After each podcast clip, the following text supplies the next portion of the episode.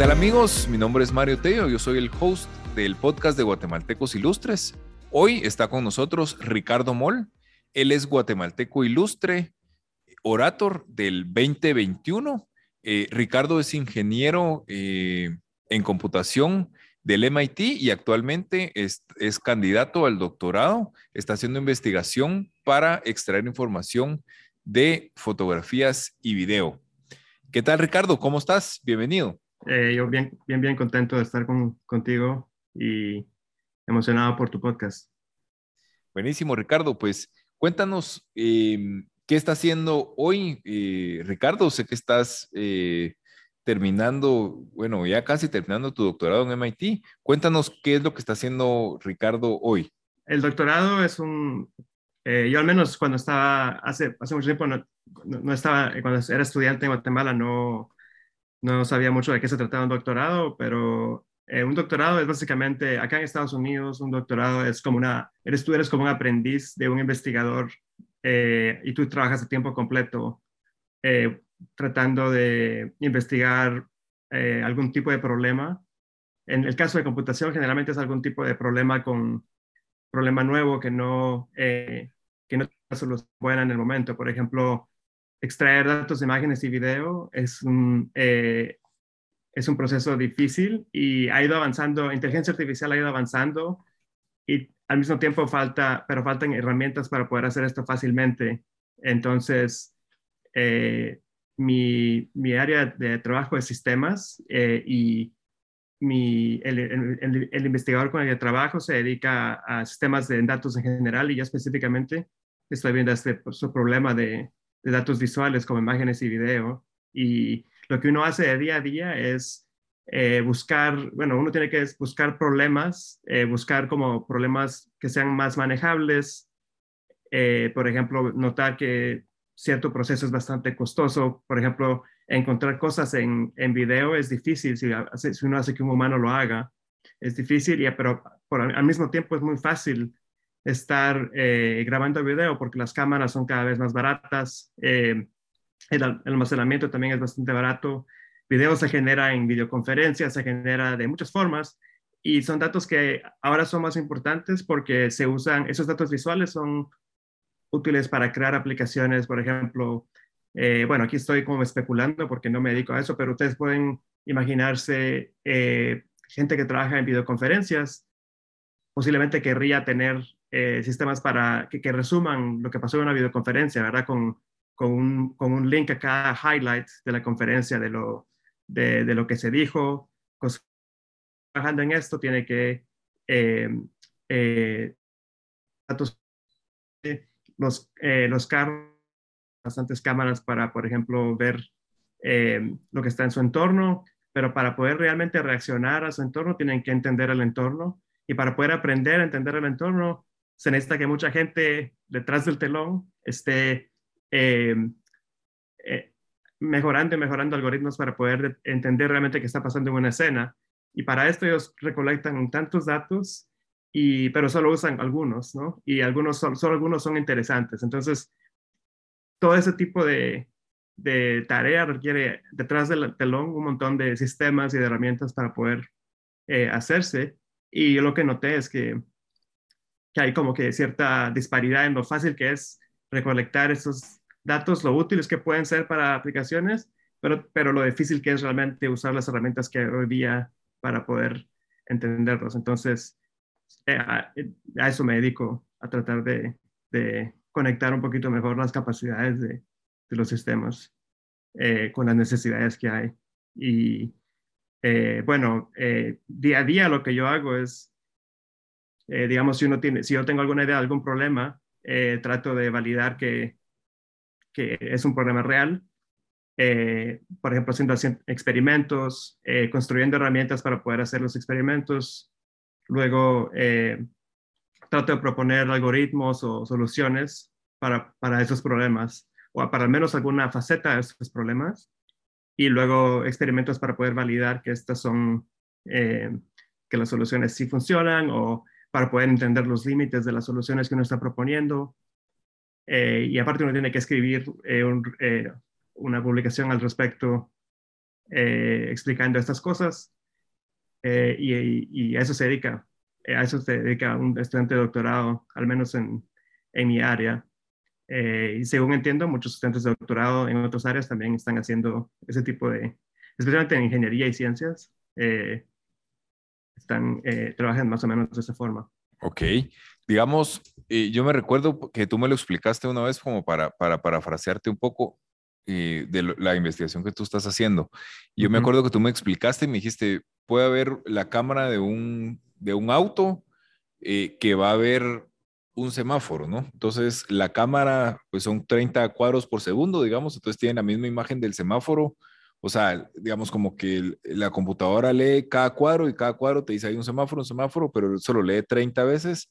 Y si tú estás a 100 metros del semáforo, y, o sea, te lo, te lo, va a leer muchas veces hasta que se vaya acercando, ¿no? Entonces, lo que tú estabas trabajando era como un algoritmo que le dijera, bueno, ahora puedes como dejar de leer ese semáforo por tanto tiempo, porque en tanto tiempo te vas a ir acercando al semáforo y poder así como optimizar, eh, digamos, o como ahorrar, digamos, toda esa parte de data o de, o de em, digamos, como de transmisión de datos em, para poder hacer más eficiente la lectura del video. ¿Es así?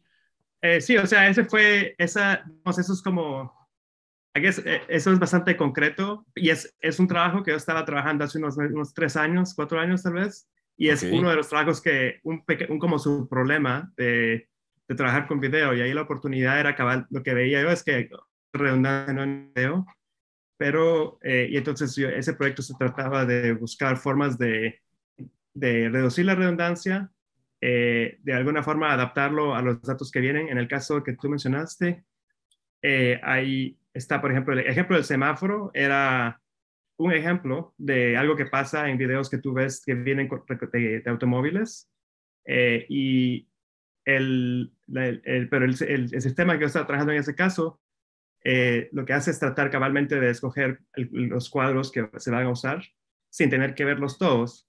Em, y, y, la idea es que en ocasiones como la del semáforo no debería ver muchos cuadros y en otras ocasiones que no tienen nada que ver con autos también tiene otros, eh, digamos, si, si eh, también, o sea, está diseñado para tratar de trabajar en otros datos también, no solo autos.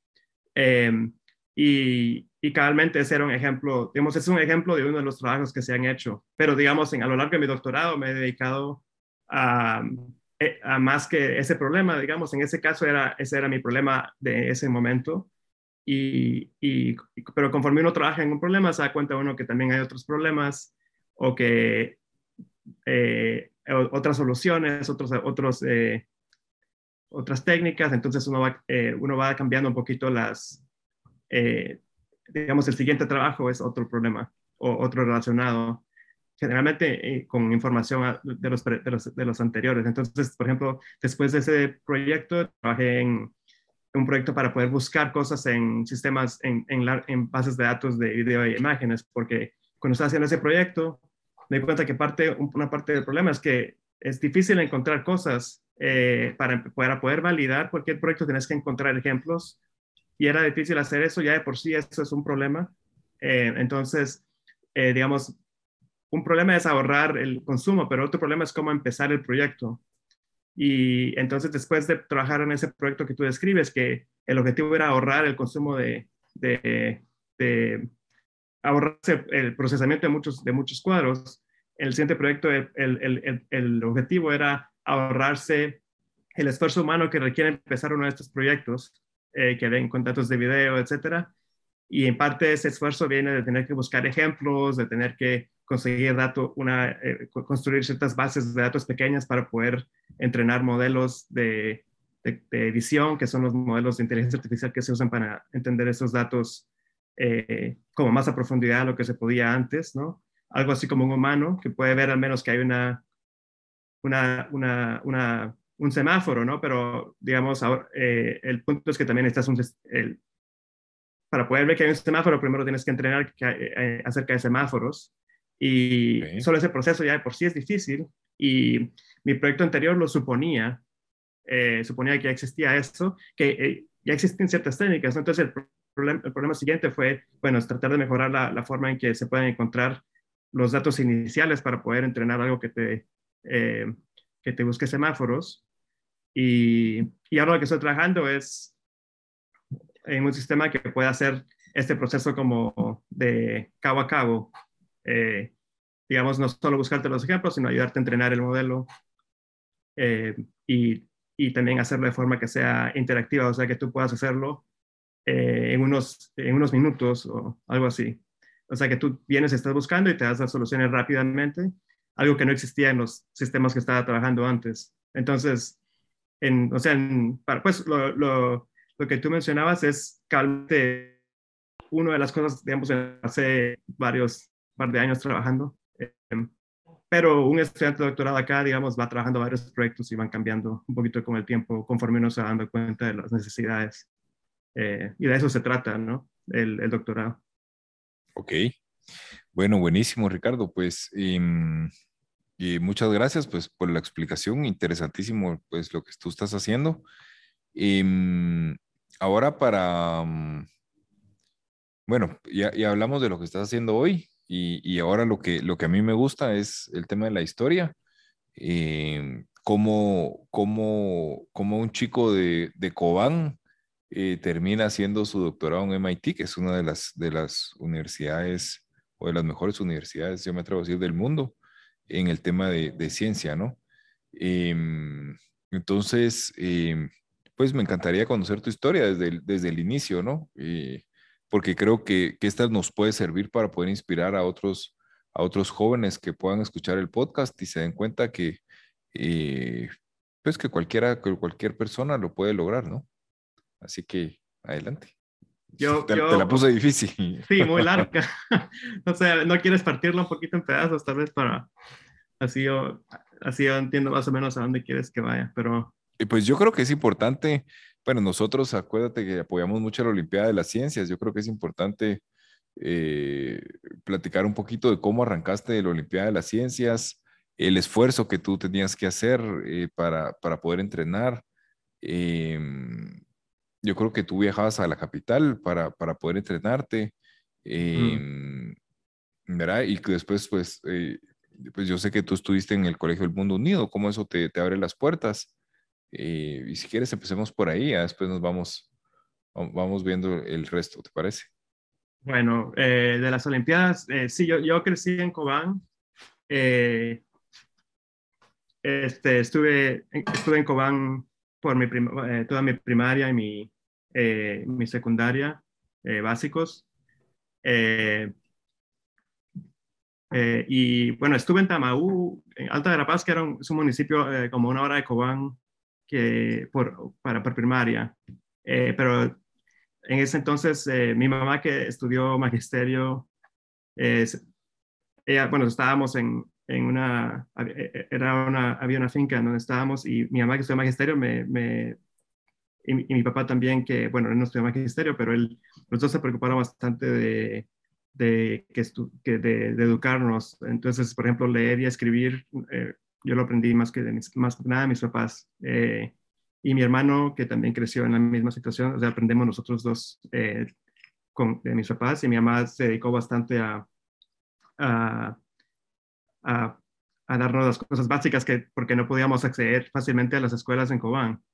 Entonces, pero ya después para primaria sí nos mudamos a, a Cobán y eh, en Cobán eh, estuve en, en, un colegio allá eh, y entonces cursé la primaria con eh, la primaria y no me recuerdo particularmente de que me gustara computación o algo así. Computación es algo que pasó mucho después. Eh, o sea, yo, yo, yo, cuando, cuando estaba en, esa, en, en, esta en primaria y eso, yo creo que lo que más tenía era curiosidad de muchas cosas. Eh, me gustaba, eh, me recuerdo que me gustaba matemáticas, me gustaba ciencias naturales, pero realmente me gustaban las materias en general, o sea, todas tenían alguna cosa que me, estudios sociales, eh, eh, lenguaje, todo tenía alguna cosa que me interesaba. Eh, eh y era, fue, eh, fue como ya para sexto primaria o primero básico, sexto primaria creo que fue que habían ya como una olimpiada local, municipal, organizada por maestros de Cobán, que de matemáticas era. Y como eso era lo que había, entonces, y tenía, conocía otros estudiantes del, colegio que habían estado en esa olimpiada. Eh, pues me interesó porque sentía que me iba bien en, en la clase de mate. Eh, ese era menos el razonamiento en aquel entonces, ¿no? Y eh, participé con varios estudiantes y nos fue, nos fue bien en el colegio, nos fue, eh, o sea, eh, creo que, no sé si gané creo que fue un primer lugar, sé, compartido, éramos varios y todos, a todos nos, gustó, nos gustaba la matemática, los cuatro que éramos, que íbamos del colegio y nuestra maestra nos había preparado, nos, me recuerdo que nos juntábamos los fines de semana con la señora Alma, que era la maestra que teníamos de sexto primaria, y, y, ella nos daba, nos trataba de apuntalar un poco. Eh, y entonces, este, eh, después de haber eh, participado en eso, me quedó más curiosidad de participar en futuras ocasiones. Ya en primero básico, segundo básico, tercero básico, eran las Olimpiadas organizadas por, por, la, por, el, por la USAC, y también que ahora ustedes, que son los que ustedes apoyan ahora, las Olimpiadas Nacionales de Ciencias. Entonces, en ese, ya en primero básico, yo ya tenía interés desde antes por la por sexto primaria, ¿no? Que, quería participar en las Olimpiadas y participé en ciencias y en matemáticas. En ese entonces creo que se, eh, creo que ahora ya no se puede participar en varias, pero en aquel entonces sí se podía. Y pues en parte no quería decidir yo qué lo que me, me recuerdo que me gustaban las dos cosas, entonces no sentía la necesidad de tener que escoger. Eh, aunque realmente uno siempre estaba el tema, ¿no? De si te preparas más en una que en otra, pero eh, en ese entonces eh, me interesaba creo más las ciencias naturales y, y, bueno, participamos y, de alguna forma llegamos a la, al nacional, que también era difícil ya por sí llegar al nacional, o sea, me recuerdo que los regionales eran bastante, quedaba bastante poca gente, ¿no? Como 10 eh, personas creo que llegaban al nacional.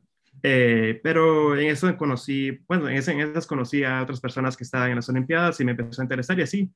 Eh, luego ya en segundo básico eh, empecé a estudiar más matemáticas, me, empezó a gustar más también, participé también en, en, segundo básico, en tercero básico y, y, empecé a ganar en las nacionales eh, en estas, en, matemáticas especialmente. Me recuerdo que en tercero básico me dieron bastante como tiempo para, el, el colegio apoyaba las Olimpiadas y me dieron tiempo para que estudiara por mi cuenta, básicamente. O sea, me dijeron que si querías, ya sabían que me gustaba bastante prepararme para estas cosas, ¿no? Y, me, fueron bastante flexibles en, en, que yo estudiara por mi cuenta y que luego repusiera todas las cosas que, todas las, tareas de, eh, me dieron como un par de semanas así. Y me recuerdo que eh, ese año, o sea, estudiar más por mi cuenta ese año, me recuerdo que fue bastante, eh, porque entonces uno empezaba a buscar como otros libros, cosas, libros que uno no estaba acostumbrado a usar, eh, y, como que, se, no sé, como que te empezás a identificar más y más con la materia, tal vez porque estás pasando tanto tiempo en eso y estás pensando en la materia. Y me recuerdo que también como que no era solo estarme preparando, sino que el libro en sí tenía bonitos ejemplos que no había visto antes y, como que me emocionaba bastante esto, ¿no? Entonces, eh, me fue bien en las Olimpiadas y me llamaron a, a participar en las Olimpiadas en la preparación para las Olimpiadas Internacionales, que en ese entonces pasaba en la del Valle. Eh, y al mismo tiempo decidí aplicar al bachillerato, eh, al, programa de bachillerato avanzado de la, del Colegio Americano, que es un programa ah, que ellos tenían, no sé si aún tienen, de, creo que ha cambiado un poco, pero la idea es que estaban como cinco veces al año para estudiantes que estaban fuera del americano, ¿no? Que eh, para estudiar, eh, sacar los dos últimos años en el americano y pues, o sea, a un nivel tal vez más alto del que uno podía acceder en, su establecimiento. Eh, y aparte, entonces yo decidí cambiarme al, mudarme a la capital para, mis abuelos viven en la capital, entonces me mudé con ellos para, para poder entrar al americano a este programa y en el americano, eh, bueno, eh, fue, pues, fue una experiencia muy positiva porque estás con otros 25 estudiantes. Recuerdo que la realidad es que todos estaban muy motivados. Eh, toda la gente, eh, de por sí, por, tal vez por ser beca y por estar en un establecimiento así, que, bueno, un lugar muy, muy agradable. y los maestros también creo que tenían, eran bueno, los maestros en, en, varios, en todos los excelentes que estaba, eran, eh, muchos eran muy entusiásticos, pero creo que el americano también ellos sabían que estábamos becados y, y, todos los maestros creo que hacían, eran, eran muy, eh, muy amables y dedicados con nosotros, ¿no? Eh, y, y, ese ambiente fue bastante, creo me, me gustó bastante y el inglés mejoró bastante también en ese entonces, eh, eh, cuando estaba, las clases de inglés sí eran, eran bastante más eh, de lo que había hecho antes. y, y, resulta que varios alumnos del americanos de, de, mi programa de becas se habían ido antes a los colegios del mundo unido. Okay. Entonces, así fue como me enteré de esas otras becas, becas de colegios del mundo unido, que son en varios países del mundo y que eh, bueno, ellos, ellos, ellos las anuncian en los, en los, periódicos también, pero también les llegaron a anunciar en persona los exalumnos que se habían ido alguna vez. Eh, y entonces, eh, así fue como entró a mi mente esa, esa oportunidad y así fue como apliqué y tuve, bueno, tuve el, privilegio de poder ir a Hong Kong por dos años, a hacer otros dos años de bachillerato, aunque ya realmente había terminado el bachillerato en Guatemala pero yo lo vi como una oportunidad eh, diferente.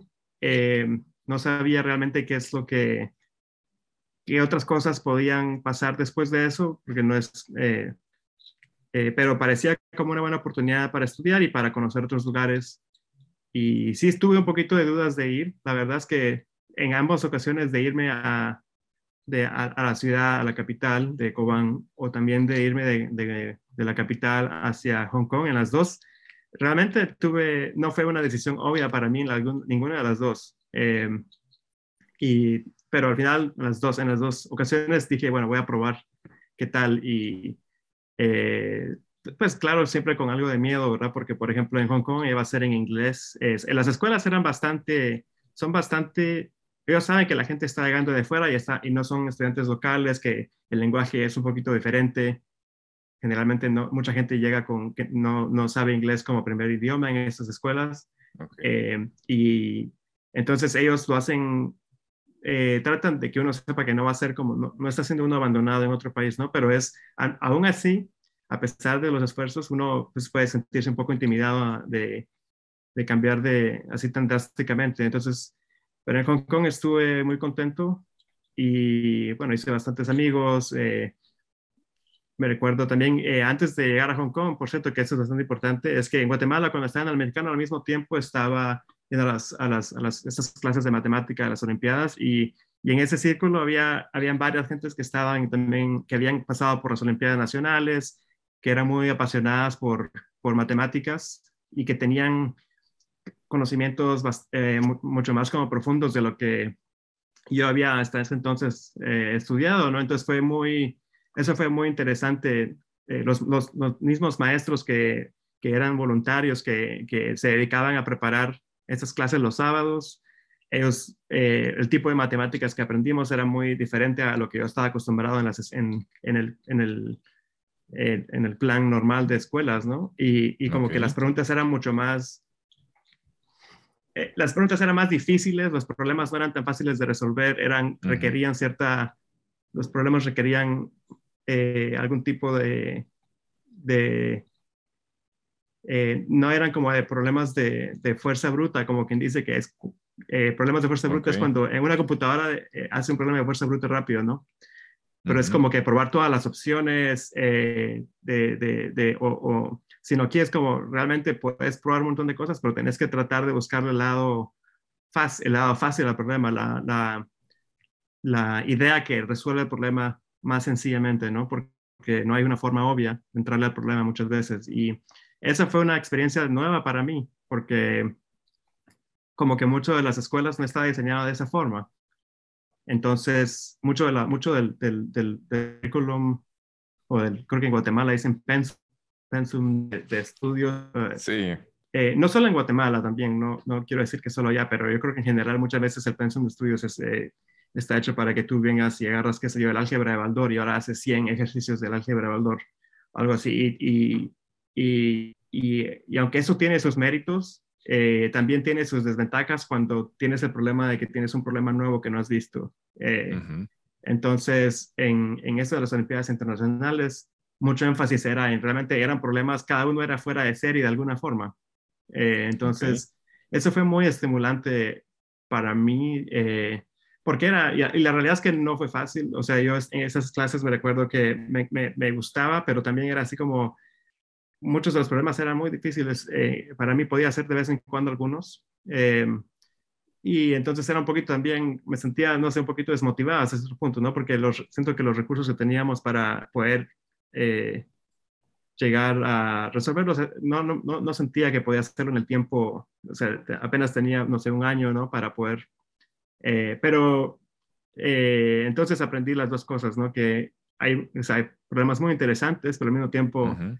Son difíciles, o sea, no, no todo, como que si uno está acostumbrado a que todo le salga a la primera, entonces es más choqueante cuando uno prueba ese tipo de, eh, de experiencia. Y entonces, pero me preparó bien para después, eh, digamos, estar acostumbrada a que los problemas no salen a la primera. Y luego en Hong Kong, por ejemplo, me, eh, eh, me fue muy, bien y, y, me, y, entonces conseguí de Hong Kong aplicar al MIT.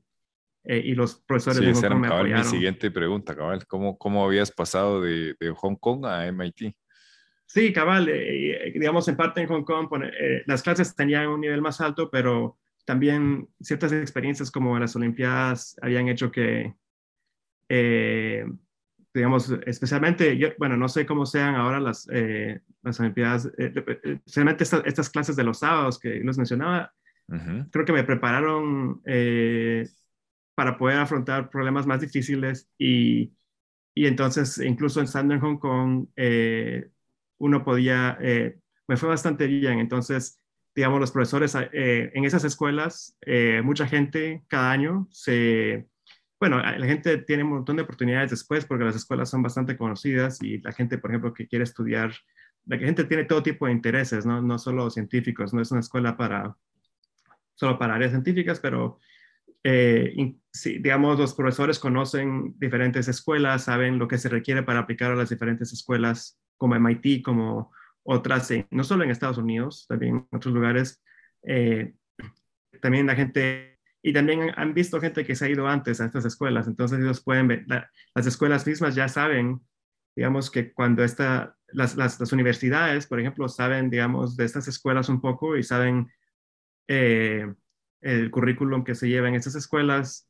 Y, y, digamos cuando, entonces es más, más sencillo la aplicación, creo yo. No es que sea más fácil la aplicación, pero es, digamos, eh, los profesores, me recuerdo que un profesor me dijo, usted aplique a estas escuelas y, o sea, y la vamos a apoyar para, o sea, a ellos no solo a mí, sino a todos los estudiantes les apoyan para que apliquen a las escuelas, pero sentir ese apoyo fue bastante importante para mí, eh, porque si no es como muy, uno ve estos nombres como MIT, Harvard, y la verdad es que si uno no conoce bien en detalle cómo es el proceso, uno tal vez sentirá, bueno, eso para, no sé para quién será, pues tal vez es, eh, pero estando en Hong Kong, para empezar, uno ya estaba viviendo y estudiando en inglés eh, y eso ya quitó cierta barrera mental, ¿no?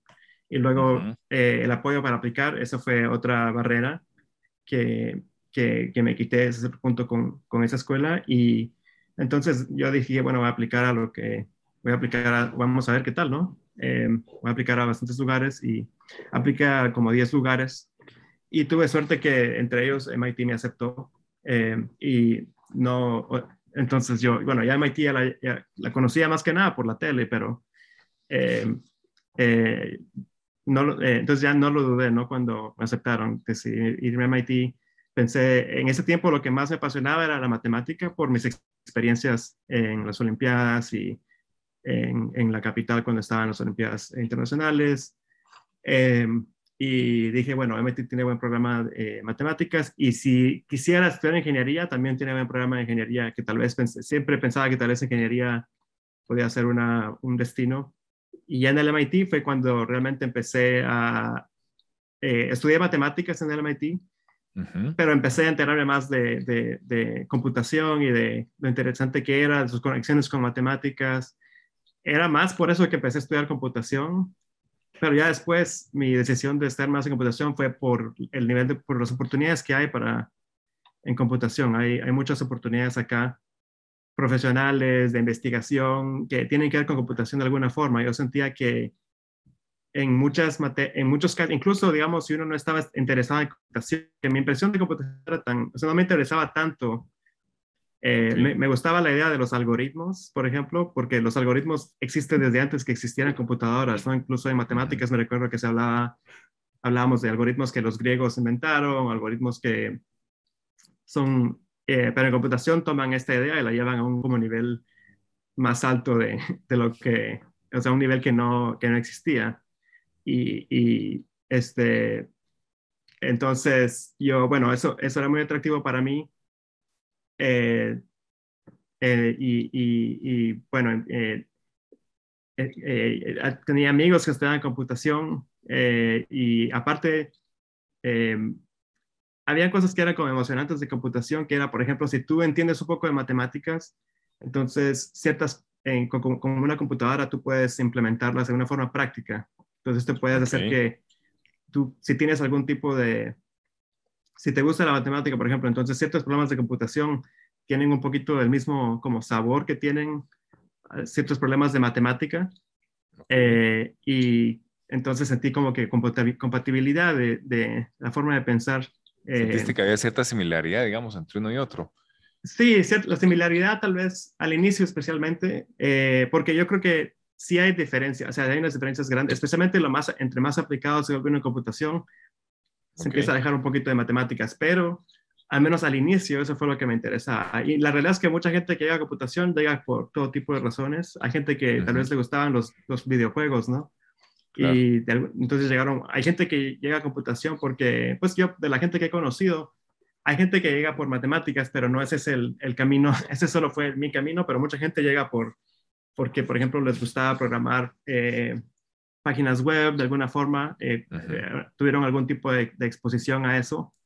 Em, otros les gustaba, de, alguna forma tuvieron algún contacto con computación y así llegaron. ¿no? En mi caso fue matemáticas, pero y la gravedad, o sea, la atracción fue también por, por, por eh, las oportunidades que hay. Y, digamos, en muchos laboratorios de, del MIT, uno, una cosa que notaba era que aunque fueran laboratorios de, de, eh, de cosas que no tienen nada que ver con computación, por ejemplo, habían laboratorios como de economía, laboratorios de, del departamento de, de neurociencia, del departamento de, de ingeniería civil, de todos modos, todos requerían algo, de, computación. para poder hacer el, las cosas. ellos contrataban para el verano gente para que hiciera investigación con ellos, pero lo que más necesitaban realmente era computación. Eh, era, era un poquito menos importante si realmente si habías tomado tales y tales clases con ellos. Eh, entonces, eso se me, se me, o sea, después de varios, no, eso no fue inmediato, pero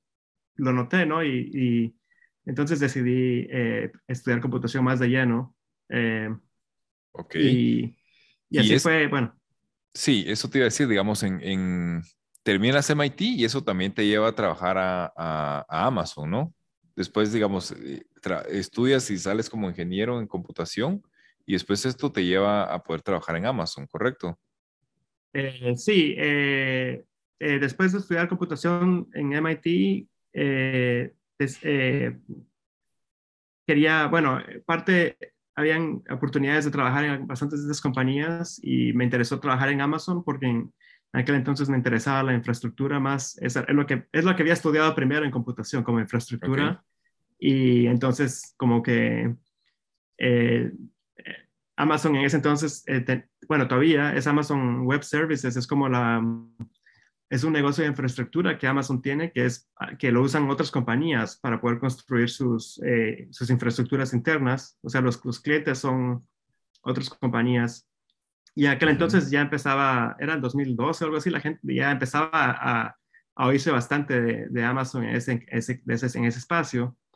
Eh, Y entonces me interesó trabajar con, en, ese, en ese departamento, el departamento de servicios web, eh, porque ellos construían infraestructura como bases de datos, eh, como servicios de ese tipo para, eh, para cualquier otra, para un montón de otras compañías que uno, por ejemplo, Netflix, varias compañías que uno sabe, que, que uno conoce, varias marcas conocidas, están construidas sobre Amazon. por ejemplo, bastantes estudios de juegos, así. entonces, por eso fui que me fui para, para, para Amazon pensando en empezar mi carrera en ese, en ese campo y estuve en un equipo bien interesante que estaba desarrollando un sistema nuevo de, de bases de datos que la, ventaja que tenía Amazon en eso es que Amazon conoce la infraestructura que tiene, sabe que ahora las bases de datos son, las bases de datos son un programa, un tipo de programa que se usa para poder leer y escribir datos y son mucho mejores que usar, que usar archivos. Eh, digamos, eh, solo para explicar al público en general de qué se trata esto, porque no sé, realmente una base de datos es algo así como, eh, eh, una base de datos es algo así como tú vienes y lo puedes ver como una tabla de Excel, pero la idea es que una, digamos, una tabla de Excel, pero está hecha para máquinas. Entonces, una base de datos, digamos, tienes que manejar información para cualquier cosa. Si tienes que escribir, por ejemplo, el nombre y la dirección de alguien, una base de datos eh, te, hace, te hace esto como una hoja de Excel, pero te permite escribir millones de, de estas cosas, también borrarlas o modificarlas, millones de, o sea, digamos una base de datos en una máquina te puedes, unas, unas 100 mil, unos 100 mil cambios por, por, eh, por, segundo, así, ¿no? Entonces, okay. cualquier negocio que tiene que hacer pagos, que tiene que hacer, que en donde tú tienes que crear tu cuenta, eh, todo eso está en una base de datos y aparte las bases de datos eh, no solo te permiten hacer eso, sino que, digamos, una, una, digamos a, diferencia de, un, archivo de Excel, una base de datos te permite, por ejemplo, que si, aunque se vaya la luz, aunque se eh, arruine la computadora, si, si eh, te, ayuda a, a, que no pierdas tus datos, que es súper es, clave para cualquier, cualquier cosa que esté en el mundo real, ¿no? O sea, si tú tienes una, eh, si, si, tú no puedes tener, ser tan susceptible a que una, una, máquina se arruine, que un disco se arruine, si no tienes, todo esto lo maneja una base de datos a partir de tener bastantes copias, de reparar las cosas cuando se arruinan, etcétera. Entonces, es, técnicamente es bien interesante. Eh, Cosas que los algoritmos que se han desarrollado para poder hacer que esto funcione sin tener que un desarrollador lo tenga que pensar mucho. Es súper es, interesante y eh, Amazon estaba trabajando en una base de datos nueva que estaba diseñada para, para, el, para, para, los centros de datos que Amazon trabaja. Entonces, porque las bases de datos de antes se diseñaban para un servidor que una compañía tenía, las bases de datos, Amazon sabía que si Amazon sigue creciendo, eh, los servicios web estos siguen creciendo, entonces... Él sí va a volver eh, el dueño de cierta forma de escribir las bases de datos, ¿no? Sí, y también sabían que la forma que tú escribes una base, escribes una nueva base de datos para ese tipo de, de, de ambiente, que no sé cómo se dirá en español, pero de ambiente, ese tipo de ambiente es diferente al que tiene una compañía que tiene su propia máquina, sino en este ambiente las máquinas son infinitas. Entonces, a veces tiene más sentido que varias máquinas trabajen juntas en hacer algo, por, si es solo algo rápido para un, para un cliente, y las máquinas son compartidas con otros clientes, ¿no? O sea, las máquinas no tienen un cliente, un dueño específico a nivel de, de base de datos, al menos. Em, entonces, ellos podían hacer cosas que no se pueden hacer en el mundo anterior a, a Amazon. Y ellos eh, estaban diseñando una base de datos para eso. Entonces, en ese sentido era novedoso. Y a mí me interesó, o sea, aprendí mucho de estar con gente que estaba desarrollando en esto. Yo estuve también, algo interesante fue trabajar en el diseño de ciertos componentes que es, no es tan común para cuando uno está empezando eh, como desarrollador. Y, y, aparte uno interactúa con ingenieros que tenían mucha experiencia en estos sistemas y es algo donde uno aprende un montón de, de, otros ingenieros. Eh, cuando uno está con ingenieros más veteranos que han visto cómo funcionan ciertos, por ejemplo, había gente que había trabajado para Microsoft y había diseñado componentes para el, SQL Server de Microsoft, que es como el programa de ellos, que estaba de la, generación anterior de bases de datos, que todavía es un, programa, todavía es muy, muy bueno y muy conocido, ¿no? Pero había gente que había diseñado parte de eso y estaba diseñando esta nueva eh, herramienta en Amazon y yo creo que eso fue, eh, en el mundo de bases de datos, digamos, estos nombres son más conocidos, pero mi punto es que como que si uno sabe de estas, un poquito de la, historia de estos programas, es bien interesante poder trabajar lado a lado con gente que ha visto cómo funciona de tal lugar, de tal lugar, es algo así como que te dicen, estás trabajando en, en eh, estudiando mecánica, trabajas con alguien que diseñó el motor de algún tipo de carro famoso, ¿no? Claro, eh, claro. Y entonces es eh, algo así como que él trabajó para la Toyota y diseñó este motor y ahora estamos diseñando este otro motor. Em, entonces, algo así me sentía yo, ¿no? Que, que tenía ese, ese, privilegio de estar con esas personas y que, eh, y entonces fue una experiencia bien interesante. ok. Bueno, buenísimo. Bueno, después de acá, pues pasas y, y, estás estudiando el, el, PhD en el, que, en el que estás actualmente. Em, y bueno, que eso pues ya hablamos un poquito al principio de todo lo que tú estás haciendo y todo lo que estás trabajando o la investigación que tú estás haciendo actualmente, ¿no? Em, pues ya para, para, ir cerrando, porque, porque ya vamos llegando al, al, al tiempo o ya estamos casi sobre el tiempo. Em, digamos, algún consejo o algo que te gustaría darle a, a, las personas que nos están escuchando. Esperamos que, que nos escuchen jóvenes también Em, o algo que tú les, que, te gustaría decirles?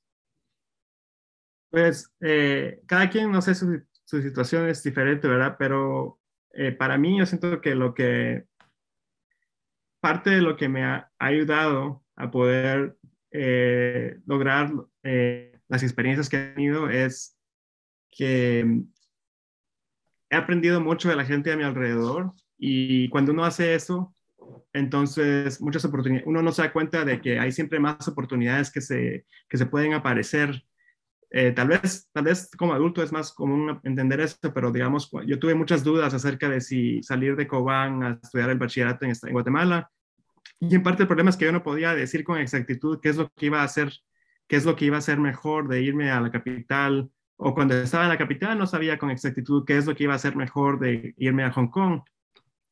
Ahora, cuando estuve en Hong Kong, no, no, tuve este problema ya, porque yo creo que ya lo había pasado varias veces, pero la cuestión es, yo hubiera podido decidir no salir en esas oportunidades y hubiera sido una, yo creo que, o sea, siempre hay otras oportunidades, entonces no es el fin del mundo, pero siento que a veces parte de lo que hace que una experiencia sea valiosa es la gente que uno conoce, eh, en parte porque la gente está seguro puede que apasionada por ciertas cosas. Por ejemplo, en las clases de matemática en la capital hubiera sido difícil ir si yo estaba en, el, en, en, los departamentos y muchas de esas personas eh, me inspiraron mucho, ¿no? Por ejemplo, Pedro, eh, Pedro Morales, que ahora eh, me recuerdo que siempre yo le explicaba las cosas, que él había estado en las clases antes, ya sabía bastante más de, de estos temas y, digamos, era, es difícil conocer gente así si uno siempre está en el mismo lugar. Entonces, eh, no digo que, sí, bueno, hay lugares que tienen mucha gente muy bien, pero siempre es bueno conocer eh, gente que tenga como pasiones y, y, entonces uno, estar con gente que la que uno puede aprender bastante es eh, algo que pasa cuando uno se, por ejemplo, si algunas becas, participar en cosas así, las becas, por ejemplo, traen gente junta que tienen, que, que son bastante apasionados. Entonces, eso es parte, siento que crea un buen ambiente alrededor de uno y es más fácil así desarrollar pasiones y eh, descubrir nuevas oportunidades también. Digamos, el, proceso de descubrir las oportunidades, no estoy seguro, eh, yo aprendí de esto, del, por ejemplo, de la beca en Hong Kong, estando en, en el colegio americano. Eh, y luego en Hong Kong, en parte del proceso para aprender, para ir a la MIT. Entonces, como que ciertas cosas van ayudando a las, a las otras.